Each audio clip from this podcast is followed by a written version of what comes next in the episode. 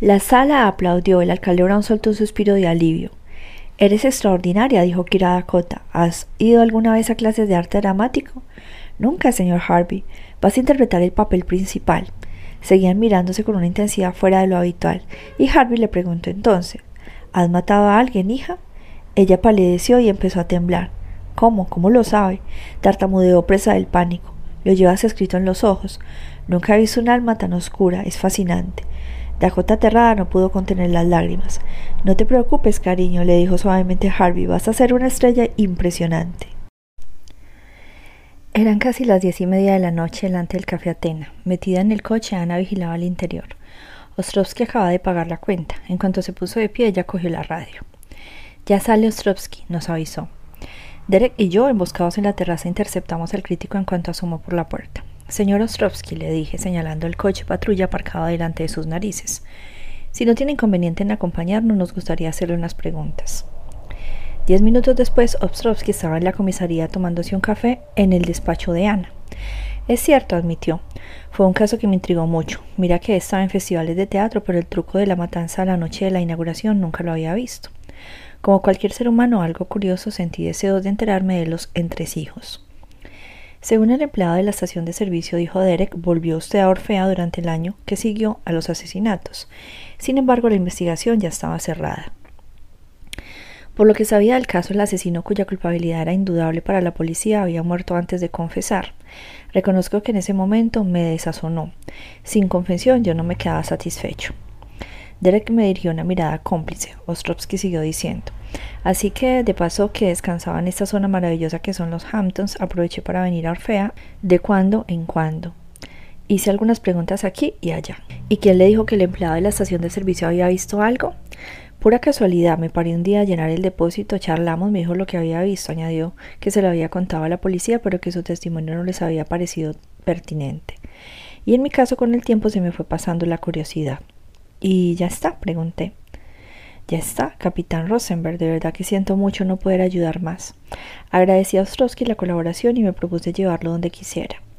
Gracias, capitán, muy amable, pero me apetece andar un poco y disfrutar de esta noche tan hermosa. Se puso de pie y se despidió, pero según salía se volvió y nos dijo un crítico. Como dice, la adivinanza esa de la pizarra, contestó muy ufano Ostrovsky. Llevo un rato mirándola y acabo de entenderla. ¿Quién querría escribir pero no puede escribir? La respuesta es un crítico. Se despidió haciendo un ademán con la cabeza y se fue. Es él, les grité entonces a Ana y Derek que no reaccionaron enseguida. Él que quería escribir pero no puede y estaba en el Gran Teatro la noche de los asesinatos de Ostrovsky. Es quien le encargó el libro a Stephanie.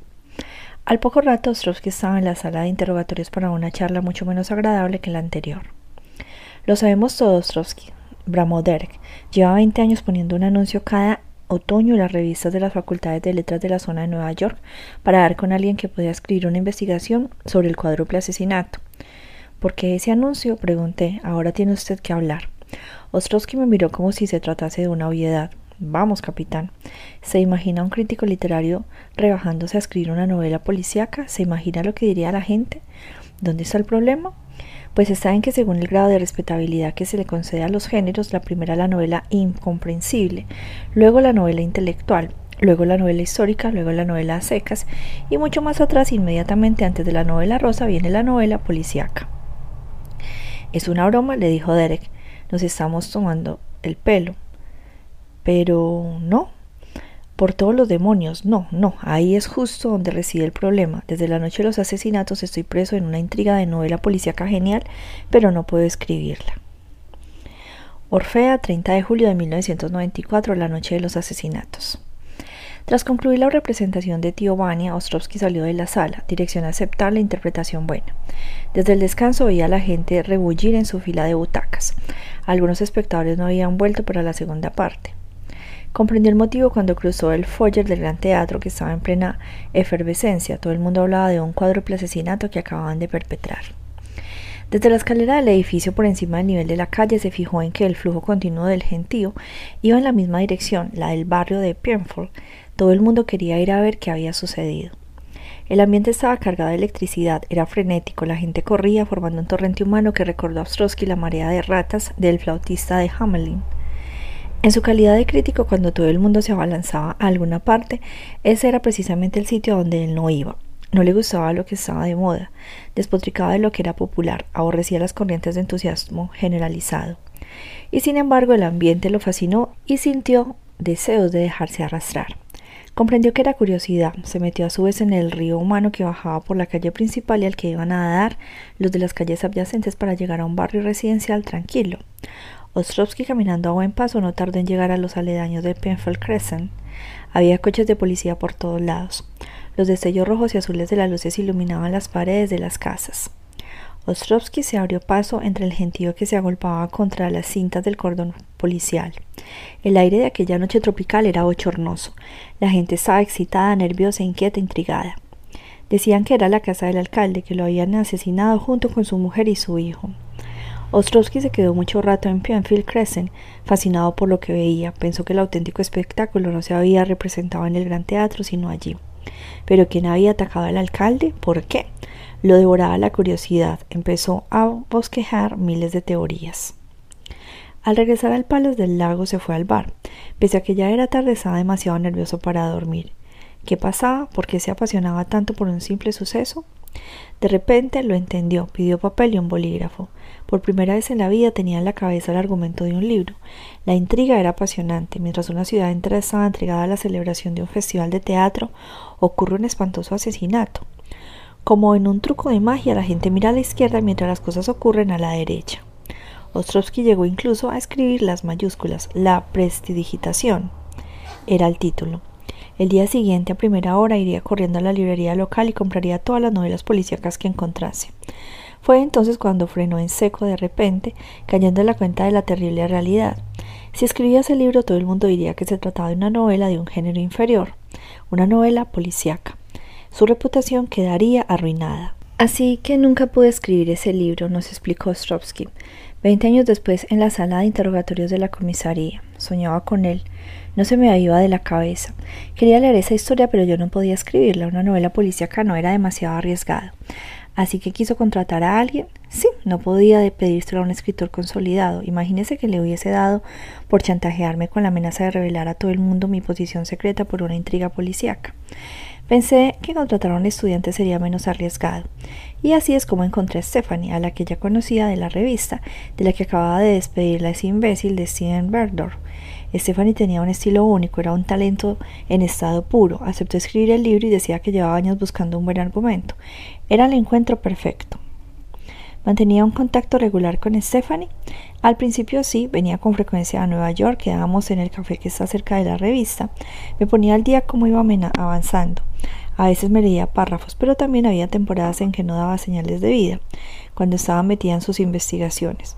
Por eso no me preocupé la semana pasada cuando no conseguí localizarla. Le había dado carta blanca y treinta mil dólares en efectivo para sus gastos. Le cedía a ella el dinero y la fama, yo solo quería saber el desenlace de la historia. Porque usted piensa que el cuádruple no fue de Tettenbaum? Precisamente fui siguiendo de cerca el desarrollo del caso y sabía que según un testigo habían visto su camioneta delante de la casa del alcalde. Ahora bien, cuando me lo describieron, yo sabía que había visto pasar esa misma camioneta delante del gran teatro. La tarde de los asesinatos, un poco antes de las siete. Había llegado con mucho adelanto al gran teatro y allí dentro hacía un calor espantoso. Salí a fumar un cigarrillo para evitar tanta gente y me fui a un boca calle que no tiene salida en la que está la entrada de artistas.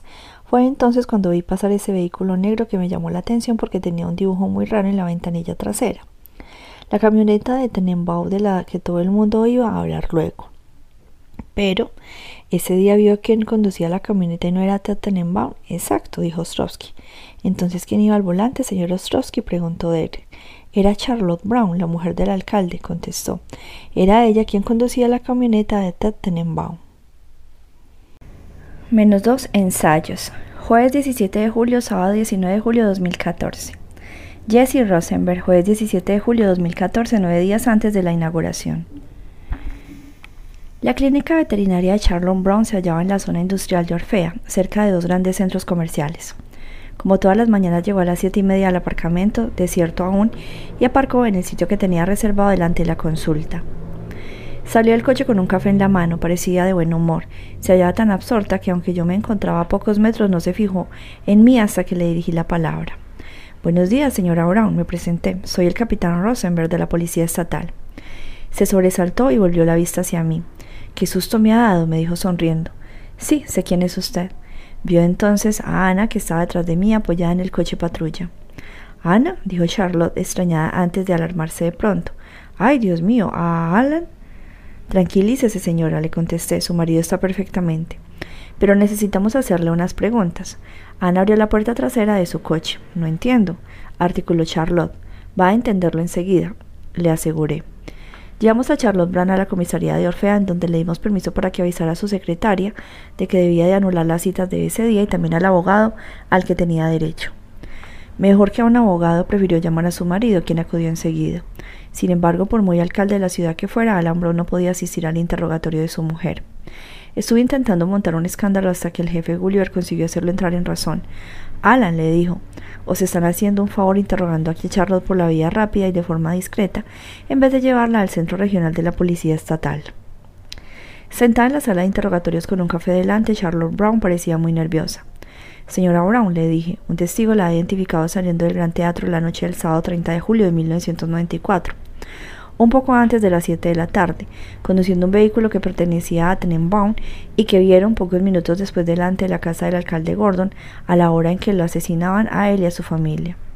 Charlotte Brown bajó la vista. Yo no maté a los Gordon, recalcó de entrada. Entonces, ¿qué ocurrió esa tarde? Hubo un momento de silencio. Al principio Charlotte no reaccionó, luego murmuró. Sabía que tendría que llegar este día, sabía que no podría conservar el secreto toda la vida. ¿Qué secreto, señora Brown? pregunté. ¿Qué es lo que lleva ocultándonos veinte años? Charlotte titubeó y por fin nos dijo con un hilo de voz. La noche de la inauguración cogí en efecto la camioneta de Tottenham. La había visto aparcada delante de la entrada de artistas. Era imposible no fijarse en ella por esa especie de lechuza que tenía dibujada en la parte de atrás. Sabía que era suya porque unos cuantos actores habíamos pasado los anteriores veladas en el Café Atena y Tad nos había llevado después al hotel. Así que ese día, cuando tuve que ausentarme un rato, justo a las 7, se me ocurrió enseguida cogerla prestada para ganar tiempo. Nadie de la compañía se había traído el coche a Orfea. Por supuesto, tenía intención de pedirle permiso. Fui a verlo a la garita de bombero que se hallaba al lado de nuestros camerinos, pero no estaba. Di una vuelta rápida entre bastidores y no lo encontré. Había un problema con los fusibles y pensé que andaría aliado con eso. Me fijé en que las llaves estaban en su puesto de guardia, muy a la vista encima de una mesa. Iba mal de tiempo. Faltaba media hora para que empezase el acto oficial y vos, el director, no quería que saliéramos del gran teatro, así que cogí las llaves, creía que no lo notaría nadie. Además, en cualquier caso, tenemos encontrado de guardia durante el espectáculo, no iba a ir a ningún sitio. Salí con discreción del gran teatro por la entrada de artistas y me fui con su camioneta. Pero ¿qué era eso tan urgente que tenía que hacer para que le quedase más remedio que ausentarse media hora antes del comienzo del acto oficial? Necesitaba hablar obligatoriamente con el alcalde Gordon, Pasé por su casa pocos minutos antes de que lo asesinaran a él y a toda su familia. Orfea, 30 de julio de 1994, 7 menos 10, la tarde de los asesinatos. Charlotte arrancó la camioneta de Tenenbaum y salió del callejón para tomar la calle principal.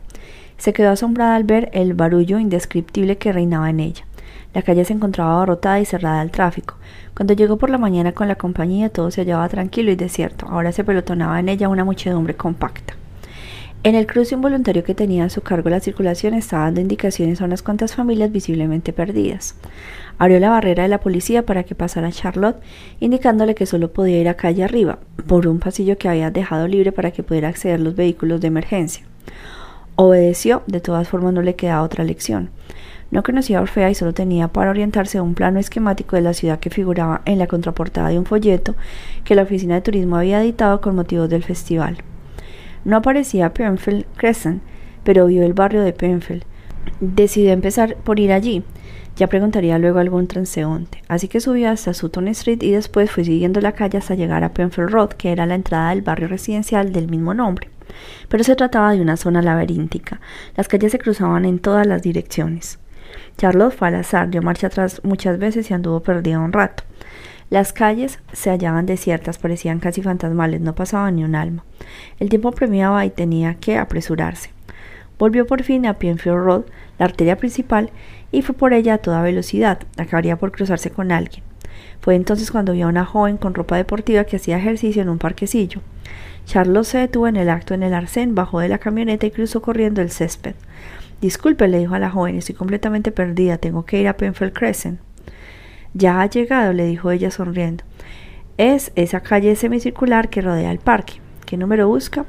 No sé ni el número, confesó Charlotte. Busco la casa del alcalde Gordon. Ah, está ahí mismo, dijo la joven, indicando una casa muy coqueta en el tramo de enfrente del parque y de la calle. Charlotte le dio las gracias y se subió a la camioneta, torció en Penfield Crescent y llegó frente a la casa del alcalde. Dejó el vehículo en la calle con el motor en marcha. El reloj del salpicadero marchaba a las siete y cuatro minutos. Tenía que darse prisa, el tiempo apremiaba. Fue corriendo hasta la puerta de la casa de los Gordon y llamó. No hubo respuesta. Volvió a llamar y pegó el oído a la puerta. Le pareció oír ruido dentro. Golpeó con el puño en la puerta. ¿Hay alguien? gritó, pero seguía sin haber respuesta. Bajó los peldaños del porche y vio en las cortinas echadas de una de las ventanas se movía un poco. Divisó entonces a un niño que la miraba y que corría enseguida a la cortina. Lo llamó. ¡Eh, tú, espera! y echó a correr por el césped para llegar a la ventana. Pero la hierba se hallaba completamente inundada. Charlotte chapoteó en el agua. Debajo de la ventana volvió a llamar en vano al chico. No le daba tiempo de insistir más. Tenía que volver al gran teatro. Cruzó por el césped de puntillas para volver a la acera. Vaya lata, los zapatos que usaba en la obra estaban calados. Subió a la camioneta y se fue a toda velocidad. El reloj del salpicadero marcaba las siete y nueve minutos, tenía que darse prisa. Así que se fue a Penfield Crescent justo antes de que llegase el asesino, le pregunté a Charlotte. Sí, capitán Rosenberg, asintió ella. Si me llego a quedar un minuto más me habrían matado a mí también. A lo mejor andaba ya por allí, sugirió Derek y esperaba que se fuera. A lo mejor, dijo Charlotte. ¿Le llamó la atención algo? Seguí preguntando. No, nada, volví al teatro tan deprisa como pude. Había muchísima gente en la calle principal, todo se encontraba cortado. Creí que no llegaba a tiempo para el principio de la obra. Habría ido más rápido a pie, pero no podía dejar abandonada la camioneta de Tenenbaum. Por fin llegué al gran teatro a las siete y media. El acto oficial había empezado ya. Volví a poner en su sitio las llaves de la camioneta y me fui corriendo a mi camerino. ¿Y Tenenbaum no la vio? No, y tampoco le dije nada luego. Pero de todas formas mi escapada había sido un desastre. No pude ver a Gordon Bus. El director había descubierto mi ausencia porque se había quemado mi secador de pelo. Bueno, pero no se lo tomó mal. Estábamos a punto de empezar. Más que nada se sentía aliviado de verme entre bastidores y la hora fue todo un éxito. Nunca hemos vuelto a hablar de ello. Charlotte, le dije entonces, para enterarnos por fin de lo que nos interesaba a todos, porque tenía que hablar con el alcalde Gordon, tenía que recuperar la noche negra, la hora de Harvey. En la terraza del café Atena, Steven Berdor y Alice estaban acabando de desayunar en silencio. Alice fulminaba a Steven con la mirada. Él ni siquiera se atrevía a alzar los ojos hacia ella y los tenía fijos en el plato de patatas salteadas. Cuando pienso en ese hotelucho en el que me obligas a dormir, acabó por decirle a Alice. Si la tarjeta de la revista Steve no le había quedado más remedio que tomar una habitación en un motel sórdido a unas cuantas millas de Orfea. Pues no decías que el lujo no te importaba, se defiende Steven. Sí, Steve, pero todo tiene un límite, no soy tan rústica. Era hora de ponerse en camino. Steven pagó. Luego, cuando cruzaban la calle para llegar al teatro, Alice se quejó. No entiendo qué pintamos aquí, Steve. ¿Quieres la portada de la revista, sí o no? Pues pon algo de tu parte. Tenemos que hacer un artículo sobre esta obra de teatro.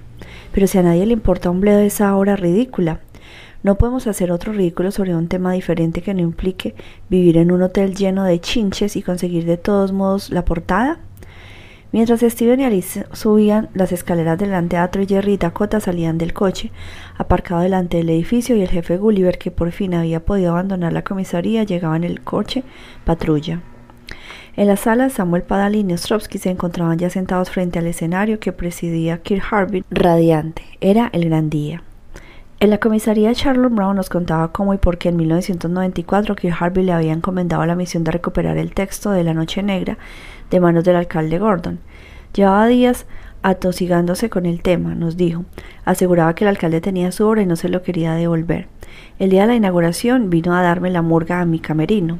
En aquel momento todavía mantenía una relación con Harvey, ¿verdad? pregunté. Sí y no, capitán Rosenberg. Ya estaba saliendo con Alan y había roto con Harvey, pero él se negaba a ceder. Me amargaba la vida. Orfea, 30 de julio de 1994, 10 y 10 de la mañana, nueve horas antes de los asesinatos. Charlotte entró en su camerino y se sobresaltó al encontrarse a Kirk de uniforme repantigando en el sofá. Kir, ¿qué haces aquí? Charlotte, si me abandonas me suicido. Ay, por favor, deja de montar numeritos.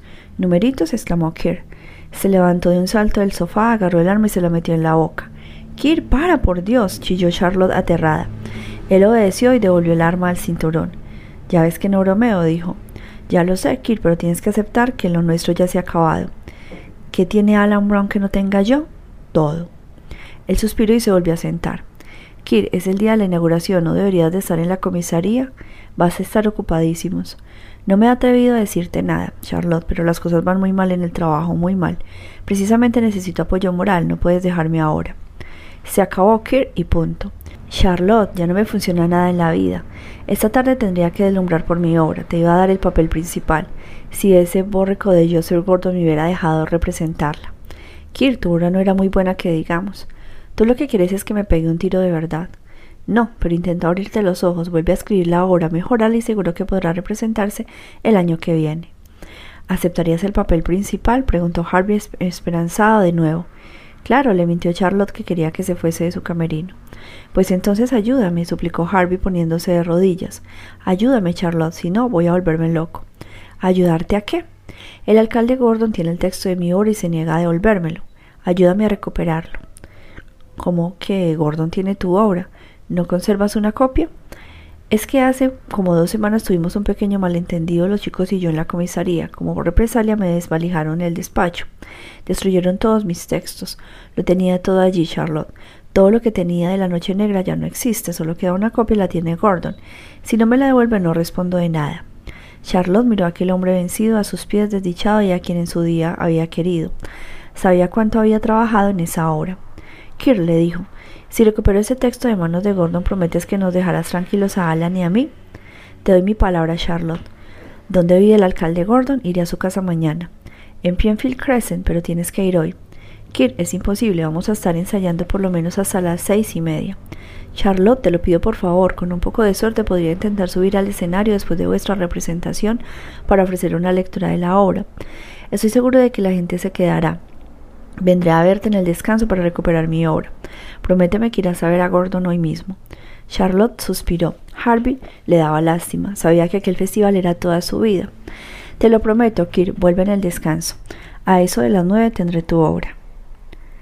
En la sala de interrogatorios de la comisaría, Derek interrumpió el relato de Charlotte. Así que lo que Harvey quería representar era la noche negra. Sí, asintió Charlotte. ¿Por qué?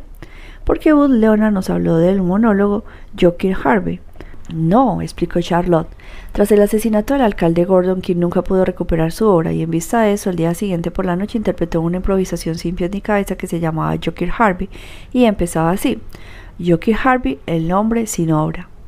Sin obra porque se había quedado sin todos los ejemplares de La Noche Negra, dijo Derek, entendiéndolo ya todo. La discusión entre Keith Harvey y el alcalde Gordon que Buzz Leonard había presenciado en 1994 tenía que ver de hecho con la Noche Negra. Era ese texto el que había roto el alcalde. ¿Qué podía mover a Kira a pensar que Gordon poseía el único ejemplar de su texto? Charlotte no tenía ni idea, así que le pregunté, ¿por qué no nos dijo entonces que era usted la de la camioneta?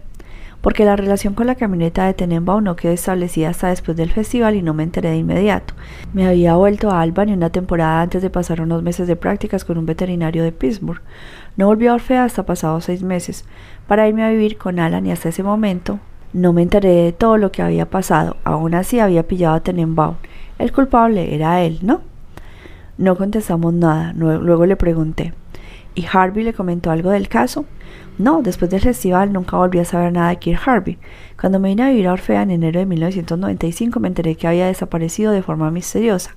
Nadie supo nunca por qué. Creo que Harvey se fue porque creía que era usted culpable de los asesinatos, Charlotte. ¿Cómo? dijo ella asombrada. Pensaba que había visto al alcalde que se había negado a darme la hora y que había matado a todo el mundo como represalia.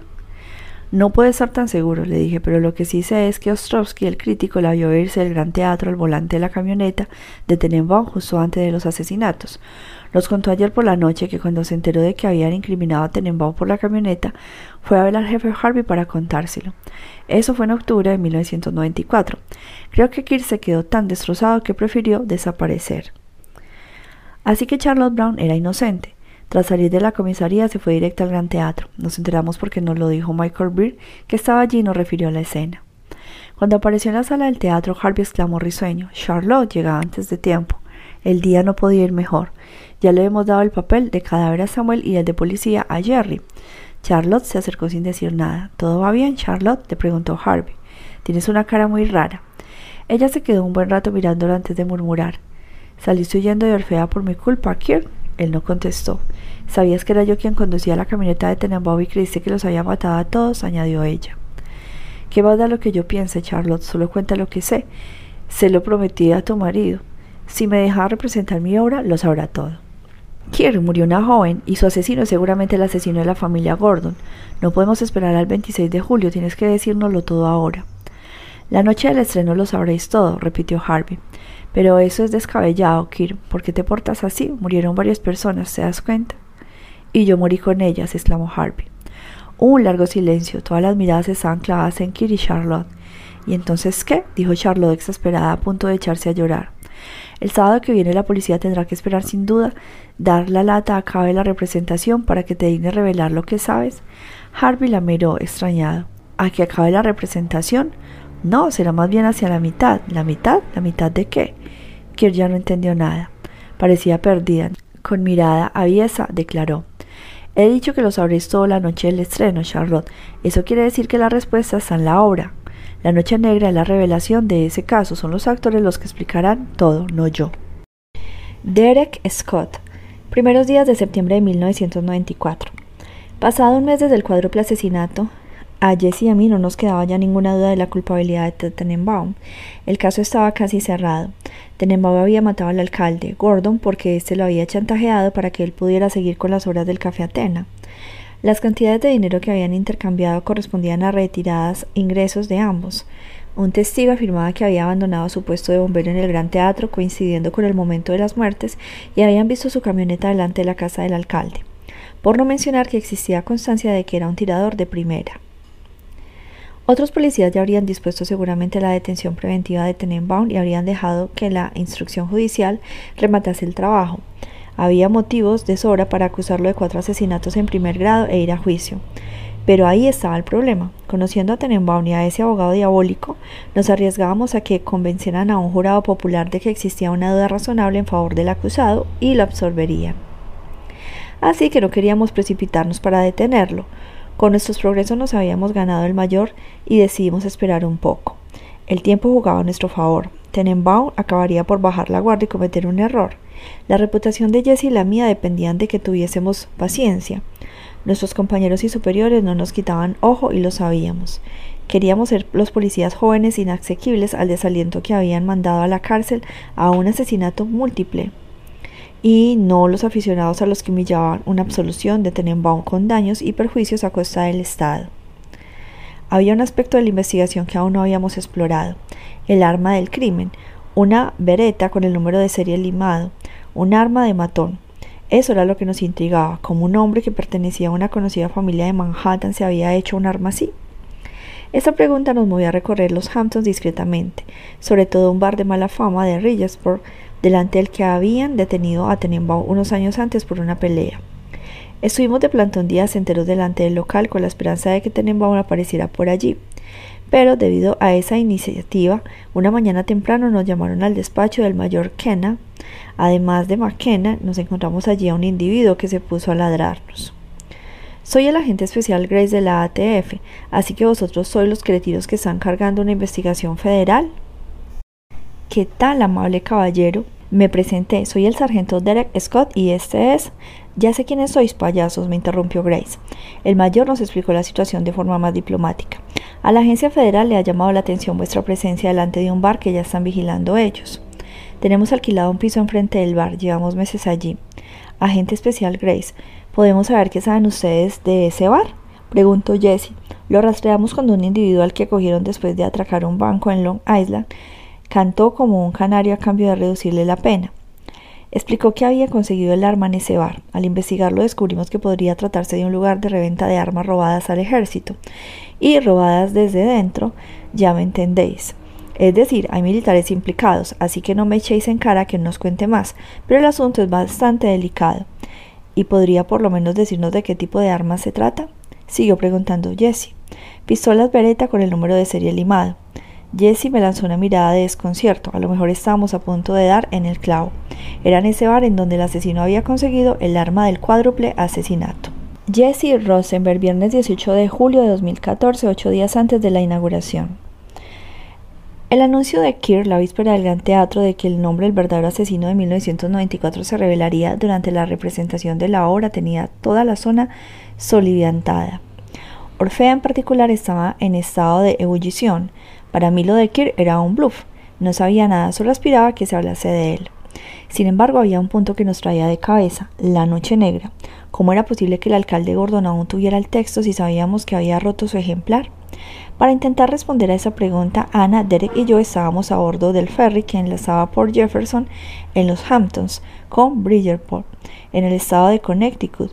Íbamos a New Haven para interrogar al hermano del alcalde Gordon, Ernest Gordon, que era profesor de biología en Yale. Al desaparecer por completo la familia de su hermano, él lo había heredado todo.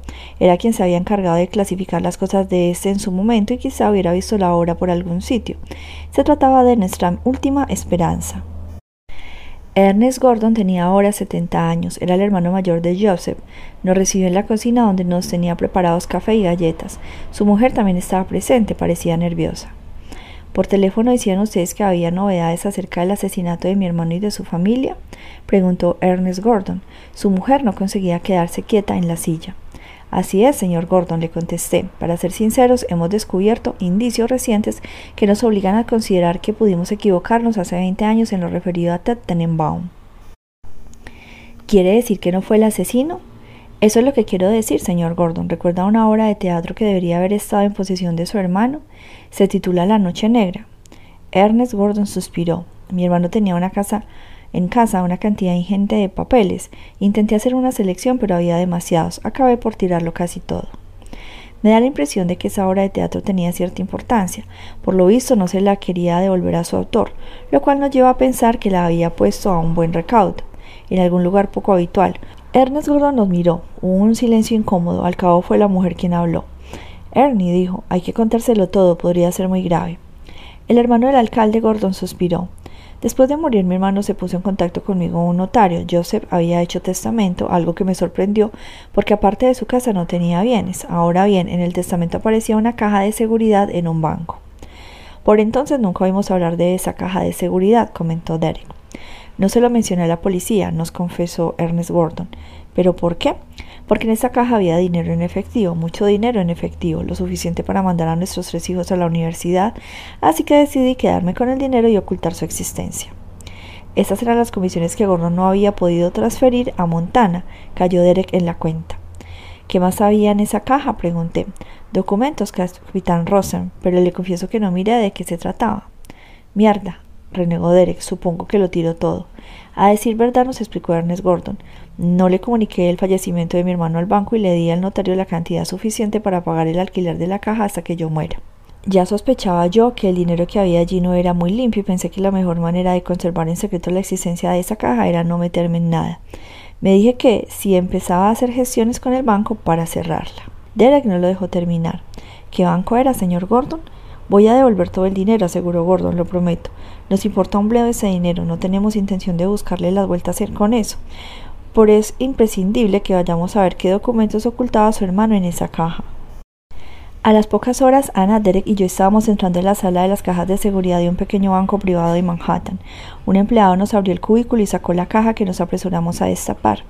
Dentro encontramos un fajo de páginas encuadernadas en cuya cubierta ponía La Noche Negra por Kirk Harvey. Pero bueno, dijo Ana, porque el alcalde Gordon había guardado este texto en la caja de seguridad de un banco. ¿Y qué relación hay entre los asesinatos y esta obra? se preguntó Derek. En la caja había también documentos bancarios. Derek los ojeó, parecía intrigado. ¿Qué has encontrado, Derek? le pregunté. Son extractos de cuenta con ingresos muy elevados, comisiones casi seguro. También hay retiradas, creo que corresponden al dinero que Gordon se envió a Montana antes de escapar. Ya sabíamos que Gordon era un corrupto. Le recordé a Derek sin entender por qué parecía tan desconcertado, y entonces me contestó La cuenta está a nombre de Joseph Gordon y de Alan Brown, así que Brown también estaba pringado. Y no se habían acabado ahí nuestras sorpresas. Al salir del banco fuimos al Centro Regional de la Policía Estatal para recoger los resultados del análisis del video de discurso de Anna Brown la tarde del primer festival. Los expertos en imagen habían encontrado un brevísimo momento de la secuencia del video en que con el contraluz de los focos del escenario en la hoja de Alan Brown se veía por transparencia el texto que había en ella. El informe decía la forma concisa, por las pocas palabras que pueden verse, el texto que pronuncia el orador parece corresponder a lo que pone en la hoja. Al observar la ampliación me quedé con la boca abierta. ¿Dónde está el problema, Jesse? Preguntó entonces Derek, acabas de decirme que el texto de la hoja corresponde al discurso de Brown, ¿no? El problema, le contesté enseñándole la imagen, es que el texto está escrito máquina. La noche de los asesinatos, al contrario de lo que afirmó Alan Brown, no improvisó un discurso, lo llevaba escrito de antemano. Sabía que el alcalde Gordon no iba a oír, lo tenía todo preparado. Jesse Rosenberg, sábado 19 de julio de 2014, siete días antes de la inauguración. Los documentos bancarios descubiertos en la caja de seguridad de Gordon eran auténticos. La cuenta a la que había transferido el dinero de la corrupción los había abierto Gordon y Brown juntos, y este último había firmado de su puño y letra los impresos de apertura. A primerísima hora de la mañana y con la mayor discreción llamamos a la puerta de la casa de Alan y Charlotte Brown y los llevamos a ambos al centro regional de la Policía Estatal para interrogarlos. Charlotte no podía por menos que estar al tanto de la implicación de Alan en la corrupción endémica que gangrenaba Orfea en 1994. Pese a nuestros esfuerzos para no hacernos notar en el momento de llevarnos a los Brown, una vecina madrugadora apalancada en la ventana de la cocina los había visto subir en dos coches de la policía estatal. La noticia corrió de casa en casa a la velocidad exponencial de los mensajes electrónicos. Algunos incrédulos extremaron la curiosidad hasta el punto de ir a llamar a la puerta de los Brown y entre ellos Michael Beer, que quería comprobar la autenticidad del rumor. La onda expansiva no tardó en llegar a los televisores locales. Al parecer, al alcalde de Orfea y a su mujer los habían detenido la policía. Peter Frog, el vicealcalde al que hostigaban por teléfono, se encerró en su casa. Por su parte, el jefe Gulliver contestaba de buen grado a todo el mundo, pero no parecía enterado de nada. Empezaba a conocerse un escándalo a fuego lento. Cuando Kirk Harvey llegó al Gran Teatro, poco antes de la hora a la que comenzamos los ensayos, se encontró allí plantados a los periodistas. Lo estaban esperando. Señor Harvey, ¿existe alguna relación entre su obra y la detención de Charlotte Brown? Harvey titubeó un momento antes de contestar. Tendrán que venir a ver la obra. Está todo en ella, dijo por fin. Los periodistas se entusiasmaron aún más y Harvey sonrió. Todo el mundo habla ya de la Noche Negra. En el Centro Regional de la Policía Estatal interrogamos a Alan y a Charlotte en salas separadas.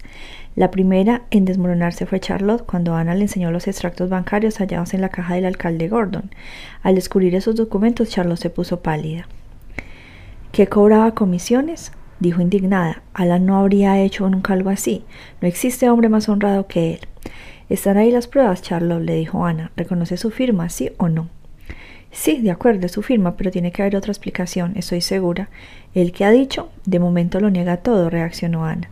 Si no nos ayuda, nosotros no podremos ayudarlo a cambio. Pasará a la oficina del fiscal y lo meterá en prisión preventiva. Charlotte rompió a llorar. Ay, Ana, te juro que yo no sé nada de esto.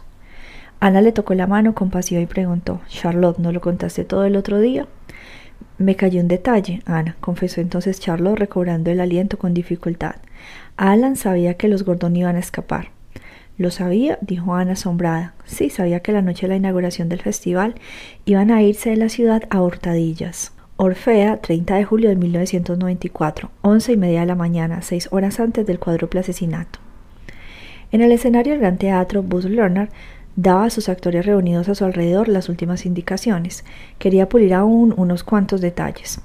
Charlotte aprovechó una escena en que no salía para ir al baño. En el foyer se tropezó con Alan y se echó en sus brazos, radiante. Él se la llevó lejos de las miradas y se besaron con ternura. ¿Has venido a verme? preguntó ella traviesa.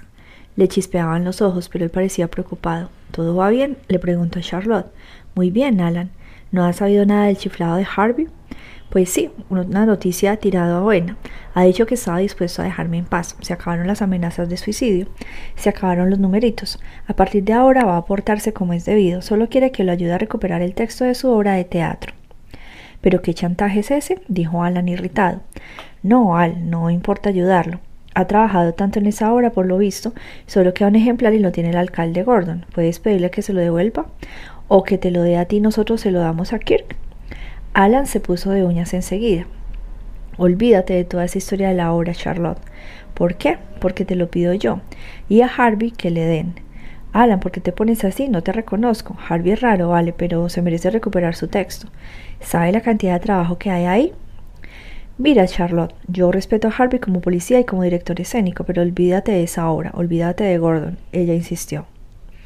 Pero bueno, Alan, podrías hacerme ese favor. Tú no sabes lo que es aguantar a Kirk amenazando continuamente con volarse los sesos. Pues que se los vuele, exclamó Brown muy irritado. No sabía que fueras tan estúpido, Alan. Se lamentó Charlotte. Me he equivocado contigo. Se apartó de él y se dirigió a la sala. Él la cogió del brazo. Espera, Charlotte, perdóname. De verdad que lo siento. De verdad que me gustaría ayudar a Kirk, pero es imposible. ¿Pero por qué? Alan titubeó un momento y luego confesó. Porque el alcalde Gordon está a punto de irse de Orfea para siempre. ¿Cómo? ¿Esta noche? Sí, Charlotte, la familia Gordon se dispone a desaparecer. ¿Por qué tenían que irse los Gordon?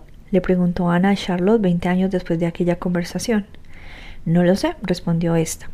Ni quería saberlo. El alcalde Gordon me había parecido siempre un individuo raro. Lo único que yo quería era recuperar el texto de la obra y devolvérselo a Harvey. Pero no conseguí salir del teatro en todo el día. Buzz Leonard estaba empeñado en seguir ensayando unas cuantas escenas. Luego quiso hacer un ensayo leído y charlar con cada uno de nosotros. El reto que suponía aquella hora lo tenía muy nervioso. Hasta última hora del día no tuve un momento libre para ir a casa del alcalde y salí volando. Sin saber siquiera si seguían en casa o si se habían marchado ya, sabía que era mi última oportunidad para recuperar el texto. ¿Y después? preguntó Ana. Cuando me enteré de que habían asesinado a los Gordon quise hablar con la policía, pero Alan me disuadió. Me dijo que eso podría meterlo a él en serios problemas, al igual que a mí, por haberme presentado en su casa poco antes de la matanza. Cuando le conté a Alan que una mujer que había que hacía ejercicio en el parque me había visto, me dijo con cara de terror, también está muerta. Todos los que vieron algo están muertos. Creo que vale más no hablar de esto con nadie. Ana fue luego a ver a Alan a la sala de al lado. No le mencionó su conversación con Charlotte y se limitó a decirle Alan, usted sabía que el alcalde no iba a asistir al acto de inauguración. El discurso que supuestamente improvisó estaba escrito a máquina, bajo la vista. Te aseguro que no tengo nada que ver con la muerte de la familia Gordon. Ana dejó encima de la mesa los extractos bancarios. Alan, usted abrió una cuenta conjunta con Joseph Gordon en 1992 en la que se ingresaron más de 500 mil dólares en dos años, procedentes de comisiones relacionadas con las obras de mejora de los edificios públicos de Orfea. ¿Dónde habéis encontrado eso? preguntó Alan. En una caja de seguridad que pertenecía a Joseph Gordon. Ana, te juro que no soy un corrupto. Pues entonces explíqueme todo esto, Alan, porque hasta ahora se ha limitado a negarlo todo, que es algo que no le beneficia en absoluto. Tras un último titubeo, el alcalde Brown se decidió a hablar de una vez por todas. A principios de 1994 descubrí que Gordon era un corrupto. ¿Cómo? Recibí una llamada anónima, fue a finales de febrero. Una voz de mujer me dijo que examinase la contabilidad de las empresas que contrataba el ayuntamiento para las obras públicas y que comparase en las últimas mismas la contratada, la facturación interna de las empresas y la facturación entregada en el ayuntamiento. Existía una diferencia importante. Todas las empresas hinchaban las facturas de forma sistemática. Alguien del ayuntamiento se llevaba un pellizco al pasar. Alguien que estaba en una posición que le permitía adoptar la decisión final en la adjudicación de contratas, es decir, Gordon o yo, y yo sabía que no era yo. ¿Qué hizo? Fui de inmediato a ver a Gordon para pedirle explicaciones. Te confieso que sobre la marcha aún le concedía el beneficio de la duda, pero lo que no me esperaba fue su contraofensiva. Orfea, 25 de febrero de 1994, despachó el alcalde Gordon. El alcalde Gordon estudió rápidamente los documentos que le había llevado Alan Brown, a quien tenía delante. Este, sintiéndose violento ante la falta de reacción de Gordon, acabó por decirle Joseph, tranquilíceme, no está metido en un escándalo de corrupción. ¿Verdad? ¿No ha pedido dinero a cambio de adjudicar contratas? El alcalde Gordon abrió un cajón, sacó unos documentos y se los alargó a Alan diciéndole en tono de disculpa. Alan, no somos más que dos sinvergüenzas en poca monta. ¿Esto qué es? preguntó Alan leyendo los documentos. ¿Y por qué está mi nombre en ese extracto de cuenta? Porque abrimos esa cuenta juntos hace dos años, ¿no se acuerda? Abrimos una cuenta al ayuntamiento, Joseph. Usted decía que así se agilizaría la contabilidad, sobre todo en las cuentas de gastos. Y veo aquí que se trata de una cuenta personal sin relación con el ayuntamiento. Haber leído atentamente antes de firmar. Pero yo me fiaba de usted, Joseph. ¿Me tendió una trampa? Ay, Dios. Sí, hasta le di mi pasaporte para verificar mi firma en el banco. Sí, y le estoy agradecido por la colaboración. Eso quiere decir que si yo caigo, también cae usted. Alan. Ese dinero es de los dos, no intente jugar a los justicieros, no vaya a la policía, no se ponga a enredar en esa cuenta. Todo está a nombre de los dos, así que a menos que desee que compartamos la misma celda en una prisión federal por corrupción, más le vale olvidarse de esta historia. Pero todo eso acabará por saberse, Joseph, aunque no fuera más que porque todos los contratistas de la ciudad saben que es usted un corrupto. Deje de lamentarse como un cobarde, Alan. Los contratistas están todos tan pillados como usted. No dirán nada porque son tan culpables como yo. Puede estar tranquilo. Y además, esto no es una cosa de ayer, ni mucho menos, y todo el mundo está contento. Los contratistas tienen garantizado su trabajo, no van a arriesgarlo todo para jugar a los caballeros andantes. Joseph no lo entiende. Hay alguien enterado de sus apaños y dispuesto a hablar. He recibido una llamada anónima. Así fue como lo descubrí todo. Por primera vez, Gordon parecía asustado. ¿Quién? ¿Quién? No lo sé, Joseph, se lo repito, era una llamada anónima. En la sala de interrogatorios del Centro Regional de la Policía Estatal, Alan miró a Ana en silencio. Me hallaba completamente pillado. Ana, le dijo, sabía que me resultaría imposible demostrar que no me había metido en ese caso de corrupción generalizada. La cuenta estaba también a mi nombre. Gordon era un demonio, lo tenía todo previsto. A veces parecía un poco blando, un poco torpe, pero en realidad sabía muy bien lo que hacía. Yo me encontraba a su merced. ¿Qué ocurrió luego? Gordon empezó a asustarse por esa historia de la llamada anónima. Estaba tan seguro de que nadie se iba a ir de la lengua que no se le había ocurrido esa posibilidad. Deduje de ello que las ramificaciones de aquella corrupción eran aún más extensas de lo que yo sabía y que Gordon corría grandes riesgos. Los meses siguientes fueron muy complicados. Teníamos unas relaciones tóxicas, pero había que guardar las apariencias. Gordon no era un hombre que se quedase de brazos cruzados y yo sospechaba que buscaba una salida a aquella situación. En abril, en efecto, me citó una noche en el aparcamiento del puerto deportivo. Dentro de poco voy a irme de la ciudad, me anunció. ¿A dónde va, Joseph? ¿Qué más da? ¿Cuándo? Seguí preguntando, en cuanto terminé de despejar ese jodido embrollo. Todavía pasaron dos meses, que me parecieron una eternidad. A finales de junio de 1994 volvió a citarme en el aparcamiento del puerto deportivo y me anunció que se iría a finales del verano. Anunciaron en el festival que no pienso volver a presentarme a las elecciones municipales de septiembre y acto seguido me mudaré. ¿Por qué no se va antes? le pregunté. ¿Por qué esperar otros dos meses? Llevo desde marzo vaciando poco a poco la cuenta bancaria. Tengo que respetar un límite en las transferencias para no levantar sospechas. Al ritmo que voy estará vacía a finales del verano. La organización del tiempo es perfecta. Llegado ese momento cerraremos la cuenta. Dejará de existir. Nadie le buscará nunca a usted las vueltas. Y la ciudad será suya. Siempre había soñado con eso, ¿no? Y de aquí a entonces, dije preocupado, ese asunto puede estallarnos en las narices en cualquier instante, e incluso aunque cierre la cuenta, siempre quedará en algún sitio un rastro de las transacciones. No se puede borrar todo de un plumazo, Joseph. Que no le entre el pánico, Alan. Me he ocupado de todo, como siempre. El alcalde Gordon dijo, ¿me he ocupado de todo? repitió Ana. Sí, fueron sus palabras exactas. Nunca se me olvidará aquella expresión tan fría y aterradora con que las pronunció. Después de llevar tanto tiempo tratándolo, nunca me había dado cuenta de que Joseph Gordon no era un hombre que permitiera que nadie se cruzara en su camino. Ana asintió sin dejar de tomar notas. Alzó la vista para mirar a Brown y entonces le preguntó pero si Gordon tenía previsto marcharse desde después del festival, ¿por qué cambió de planes y decidió irse la tarde de la inauguración? Alan torció el gesto. Te lo ha contado Charlotte, ¿verdad? dijo. Solo ha podido ser ella, era la única que lo sabía. A medida que se acercaba el festival me fastidiaba cada vez más que Gordon se llevase todo el mérito, cuando en realidad no había participado ni en su creación ni en su organización. Todo cuanto había hecho era seguir embolsándose dinero los permisos para montar puestos ambulantes en la calle principal. Yo no aguantaba más, había llevado la cara dura hasta el punto de editar un librito de autobombo. Todo el mundo le daba la enhorabuena. Menuda farsa. La víspera del festival me planté en su despacho y le exigí que se fuera antes del día siguiente por la mañana. No quería que cosechara todos los laureles del acontecimiento ni que pronunciase el discurso inaugural. Pensaba irse de Orfea tranquilamente después de haberse llevado todos los honores y dejando el recuerdo imperecedero de un político fuera de serie, aunque lo hubiera hecho todo yo. Desde mi punto de vista era algo intolerable. Quería que Gordon saliera huyendo como un perro, que se fuera como un pobre hombre, así que le exigí que se quitase de en medio la noche del 29 de julio, pero se negó. La mañana del 30 de julio de 1994 me lo encontré provocándome, pavoneándose por la calle principal, haciendo como que se aseguraba de que todo salía bien. Le dije que me iba de hecho a su casa para hablar con su mujer. Me metí en el coche y salí a toda velocidad hacia Penfield Crescent.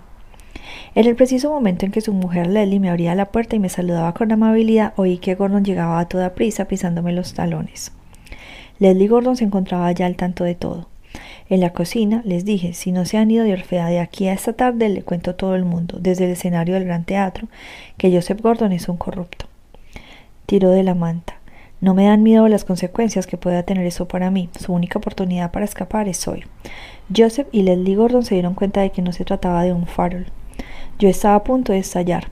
Me prometieron que se esfumarían de la ciudad esa misma noche como muy tarde.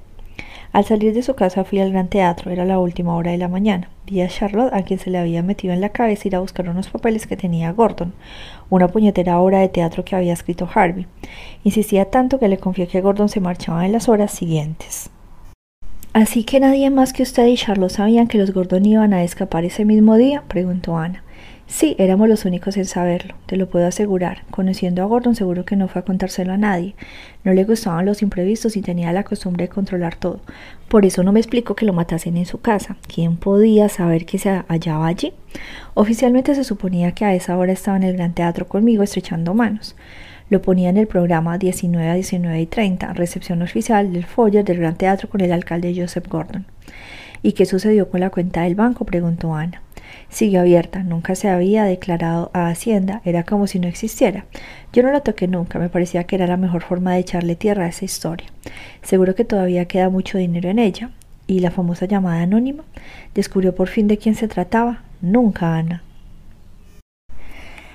Esa noche Ana nos invitó a, y a mí a cenar en su casa. Acompañamos los platos con unas botellas de un Burdeos excelente y cuando estábamos tomando una copita en el salón Ana nos dijo, podéis quedaros a dormir si queréis. La cama del cuarto de invitados es muy cómoda. Tengo también un par de cepillos de dientes sin estrenar y un lote de camisetas viejas de mi ex marido que he conservado no sé muy bien y que os sentarán estupendamente. Qué buena idea, dijo entonces Derek. Podemos aprovechar para contarnos nuestra vida. Ana nos hablará de su exmarido, yo de esa vida espantosa que llevo en los servicios administrativos de la policía y Jessie de su proyecto de restaurante. ¿Piensas abrir un restaurante, Jessie? me preguntó Ana intrigada. No hagas caso de lo que cuenta. Ana, el pobre chico se ha pasado con la bebida. Derek se fijó en que había encima de la mesa una copia de La Noche Negra, que Ana se había llevado para leerla. La cogió. Tú no paras nunca de trabajar, le dijo. El ambiente se volvió de pronto grave. No entiendo por qué a Gordon le parecía tan valiosa esta obra de teatro, dijo Ana. Tan valiosa que la guardó en la caja de seguridad de un banco, precisó Derek. Con los documentos bancarios que incriminaban al alcalde Brown, añadí. ¿Quiere eso decir que a lo mejor conservaba ese texto como garantía para protegerse de alguien? ¿Estás pensando en Kirk Harvey, Jesse? me preguntó Ana. No lo sé, contesté. En cualquier caso, la obra en sí no presenta ningún tipo de interés, y el alcalde Brown afirma que nunca oyó a Gordon hablar de ella. ¿Podemos creer a Alan Brown? se preguntó Derek después de todo lo que nos ha ocultado. No tendría ningún motivo para mentirnos, comenté. Y además sabemos desde el principio que en el momento de los asesinatos estaba en el foyer del Gran Teatro dando la mano a decenas de personas. Derek y yo habíamos leído la obra de Harvey, pero seguramente por culpa del cansancio no nos habíamos fijado en lo que le había llamado la atención a Ana. Y si tuviera que ver con las palabras subrayadas, sugirió. Las palabras subrayadas, dije extrañado, ¿a qué te refieres? En el texto hay alrededor de diez palabras subrayadas, a lápiz. Pensaba que eran notas que Harvey había tomado, dijo Derek. Cambios que quería hacer en la obra. No, contestó Ana. Creo que se trata de otra cosa. Nos sentamos en torno a la mesa. Derek volvió a coger el texto y Ana tomó nota de las palabras subrayadas según él las había, iba diciendo. De entrada salió el siguiente galimatias. Jamás en regreso es mucho interés arrogante horizontal, fogón opaco, los destinos. ¿Qué demonios querrá decir esto? me pregunté. ¿Estará en clave? sugirió Derek. Entonces Ana se inclinó sobre la hoja, parecía haberse le ocurrido una idea. Volvió a escribir la frase. Jamás en regreso es mucho interés arrogante horizontal, fogón opaco, los destinos. Jeremiah Fall. Derek Scott, mediados de septiembre de 1994, seis semanas después del cuádruple asesinato. Si los datos de la agente especial Grace de la ATF eran ciertos, habíamos rastreado bien la procedencia del arma del cuádruple asesinato, el bar de Riegesport, en cuya barra podían conseguirse pistolas Beretta del ejército con el número de serie limado. A petición de la ATF y en señal de buena voluntad, Jess y yo dejamos en el acto de vigilar al Solo nos quedaba ya esperar a que la ATF decidiera hacer un registro y dedicamos ese periodo a otros casos. Nuestra paciencia y nuestra diplomacia dieron fruto. Un día de mediados de septiembre a media tarde, el agente especial Grace nos invitó a Jesse y a mí a sumarnos a la gigantesca redada que hubo en el bar. Incautaron armas y municiones, entre ellas las últimas beretas del lote robado, y detuvieron a un cabo de infantería llamado Sigi cuya muy discutible perspicacia permitía suponer que se trataba más de un engranaje que de la cabeza pensante de una operación de tráfico de armas. En este asunto cada cual tenía sus intereses. La ATF y la policía militar que se había incorporado al caso consideraban que Silly no había podido conseguir solo las armas. En cuanto a nosotros necesitábamos saber a quién le habían vendido las Beretta. Acabamos de llegar a un acuerdo. La ATF nos dejaba interrogar a Silly y nosotros le hacíamos suscribir al cabo un trato. Le daba a la ATF el nombre de sus cómplices y a cambio obtenía una reducción de pena. Todo el mundo quedaba contento. Le enseñamos a Silly una serie de fotos, una de las cuales era de Ted Tenenbaum. Silly nos vendría muy bien que nos echase una mano, le dijo Jessie. La verdad es que no recuerdo ninguna cara, se lo prometo. Jessie le colocó delante a Silly una foto de la silla eléctrica. Esto, Silly, dijo con voz sosegada, es lo que te espera si no hablas. ¿Qué dice? preguntó Silly, con un nudo en la garganta. Una de tus armas la han usado para matar a cuatro personas. Te van a acusar de esas muertes. Pero si yo no he hecho nada, Silly se desengañitó. Eso ya lo aclararás con el juez. A menos que recupere la memoria, Silly bonito, le explicó Jessie. Vuelvan a enseñarme las fotos, suplicó el cabo. No las he visto bien. A lo mejor quieres acercarte a la ventana para tener más luz, le sugirió Jessie. Sí, había poca luz, asintió Silly. Sí es que no hay nada como una buena iluminación. El cabo se acercó a la ventana y miró todas las fotos que le habíamos llevado. Le vendí una pipa a ese tío, nos aseguró. La foto no la alargó, que era la de Ted Tenenbaum. ¿Estás seguro? le pregunté. Segurísimo. ¿Y cuándo se la vendiste? En febrero. Yo la había visto en el bar, pero de eso hacía varios años. Necesitaba un arma, llevaba dinero en efectivo. Le vendí una bereta y munición. Nunca lo volví a ver. Jess y yo cruzamos una mirada triunfante. Ya teníamos pillado a Ted Tenenbaum. Menos uno. El día de la ira. Lunes 21 de julio, viernes 25 de julio de 2014. Jesse Rosenberg, lunes 21 de julio de 2014, cinco días antes de la inauguración. Orfea estaba en ebullición. La noticia de que una obra de teatro iba a revelar la identidad de un asesino impune había corrido por la zona como un reguero de pólvora. Durante el fin de semana los medios de comunicación habían llegado en masa, al mismo tiempo que hordas de turistas que buscaban sensacionalismo y mezclaban con los vecinos, a quienes también devoraba la curiosidad. La calle principal abarrotada la había tomado por asalto los vendedores ambulantes que aprovechaban la oportunidad para vender refrescos, comida e incluso camisetas en las que ponía Yo estaba en Orfea. Sé lo que pasó en 1994. Un tumulto indecible reinaba en las inmediaciones del anteatro, cuyo acceso tenía completamente cortado la policía y ante el que se alineaban decenas de corresponsales de televisión que emitían en directo resúmenes regulares. ¿Quién mató a la familia Gordon? A una joven que hacía footing y además a una periodista que estaba a punto de descubrirlo todo. La respuesta dentro de los cinco días aquí, en Orfea, en el estado de Nueva York. Dentro de cinco días, una de las obras teatrales más extraordinarias representadas en muchos años va a revelarnos los secretos. Un asesino anda suelto por una tranquila ciudad de los Hamptons y es una obra de teatro la que va a revelarnos su nombre. La realidad supera la ficción aquí en Orfea, en donde las autoridades municipales han anunciado que la ciudad quedará acordonada a la tarde del estreno.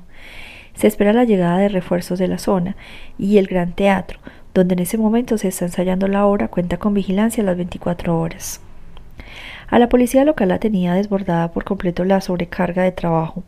Por si eso no bastara, como Gulliver estaba ocupado ensayando la obra, era Montán quien se encontraba al mando, con la ayuda de los refuerzos que procedían de las policías locales de la zona y de la policía estatal. Para que el ambiente fuera aún más irreal, también cundía la agitación política. Tras las últimas revelaciones, Silvia Tenenbaum exigía que exculpasen de forma oficial a su hermano. Había constituido un comité de apoyo que gesticulaba delante de las cámaras de televisión con pancartas en donde ponía justicia para Ted. Silvia Tenenbaum pedía además la dimisión del alcalde Brown y que se convocasen elecciones municipales anticipadas a las que comunicó que pensaba presentarse. Le repetía a los medios de comunicación en cuanto le hacían algo de caso. Al alcalde Brown lo están interrogando la policía en relación con el cuádruple asesinato de 1994. Está completamente desacreditado. Pero el alcalde Brown, como buen político nato, no tenía ni mucho menos intención de dejar el cargo, y el alboroto reinante le venía bien. Orfea necesitaba más que nunca una cabeza rectora. Pese a las preguntas que había suscitado el interrogatorio de la policía, Brown gozaba aún de una gran credibilidad y los ciudadanos a quienes preocupaba la situación lo que menos querían era quedarse sin su alcalde en un momento de crisis. Los comerciantes de la ciudad por su parte no podían sentirse más afortunados, los restaurantes y los hoteles estaban a rebosar y las tiendas de recuerdos hablaban ya de que empezaban a quedarse sin existencias. Para aquella edición del festival se barrajaban cifras récord de negocio. Lo que no se sabía era que en la intimidad del gran teatro, en donde no podía entrar ya nadie que no perteneciese a la compañía, la obra de Kirk Harvey se iba convirtiendo en un tremendo desbarajuste.